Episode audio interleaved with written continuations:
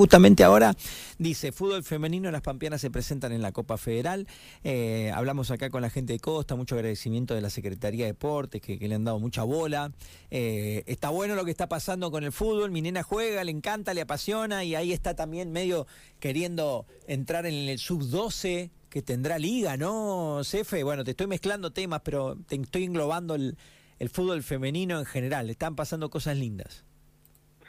Sí, la verdad que sí. Con, el, fútbol femenino afortunadamente ha tenido un crecimiento exponencial en, la provincia.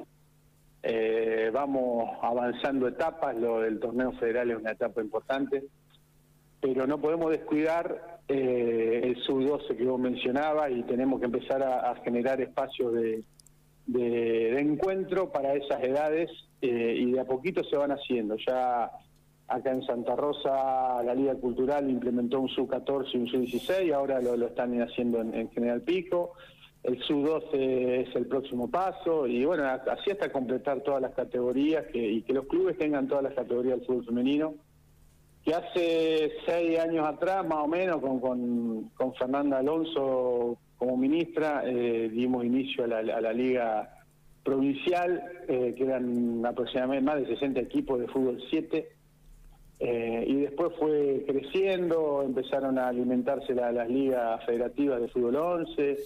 Eh, bueno, y hoy tenemos hasta un provincial de fútbol femenino y tenemos también este federal que, da inicio mañana en Pico. En, esta ensalada que te hice, eh, es un poco hablar de, la ebullición que nosotros siempre decimos que genera el crecimiento del deporte, ¿no? así que estamos muy muy felices con eso. Para aquellos que no han leído diario, Sol Boys, Costa Brava y Rumbo a Vélez son los que participan, que nos representan, digamos, en cuanto a la región, en este torneo nacional, CEFE.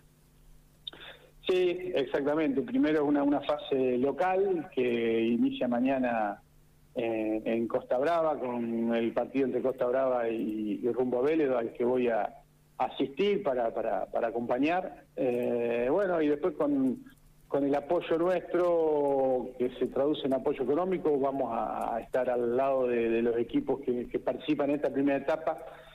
Ojalá clasifiquen dos, de acá clasifica un equipo y, el segundo si clasifica con buena cantidad de puntos también puede pasar.